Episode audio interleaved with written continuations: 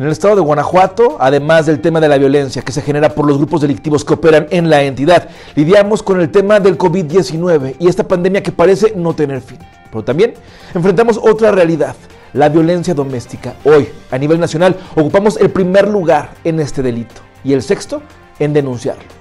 Si quieres tener más información sobre este tema, visita nuestro sitio web www.periodicocorreo.com.mx y nuestras redes sociales. A continuación te presento lo más destacado ocurrido en las últimas horas. Esta es la segunda de Correo al Punto.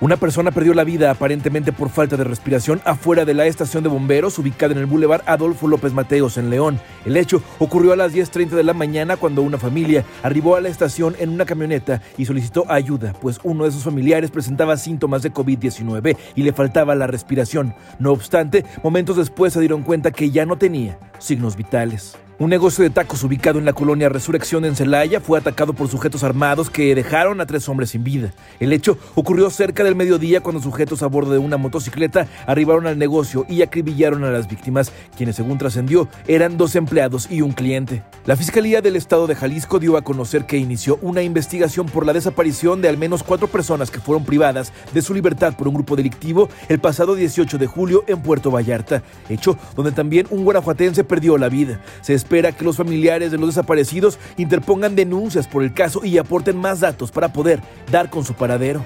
Empresarios de la industria de reservaciones y servicios de alimentos en el Bajío pidieron a las autoridades estatales y municipales que les permitan reanudar actividades a partir de agosto, pues la pandemia les ha generado pérdidas por 386 millones de pesos solamente en León. Señalaron además que el evento pasado del gobernador les da una buena señal para reanudar labores. En el evento que realizó el señor gobernador, pues nosotros nos dio gran alegría realmente ¿no? ver esta parte de cómo el líder eh, del gobierno a nivel estatal nos, nos dio como la apertura de cómo llevar a cabo un nuevo evento con esta nueva realidad.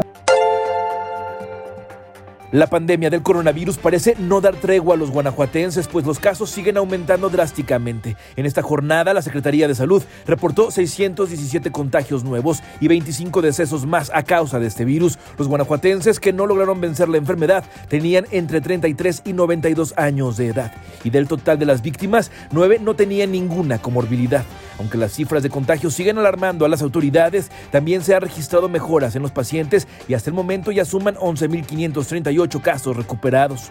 Durante su primera comparecencia, la cual se realizó a través de videollamada por el caso de la compra de la planta chatarra de agronitrogenados, el exdirector de Pemex, Emilio Lozoya, se declaró inocente de los delitos que se le imputan y aseguró que probará que no es responsable. Desde el hospital privado en el que se encuentra internado, Lozoya aseguró que fue sistemáticamente intimidado, por lo que dijo, denunciará y señalará a los autores de estos hechos.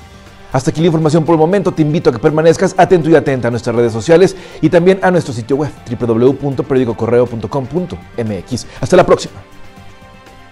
No te pierdas hoy en nuestras redes sociales. Norma lucha contra la crisis y la discriminación. Es la única bolera de calzado en Celaya. Y urge Magdalena Rosales Cruz a crear una fiscalía especializada ante impunidad en los casos de feminicidios. Búscanos como periódico correo. Dale like, comenta y comparte.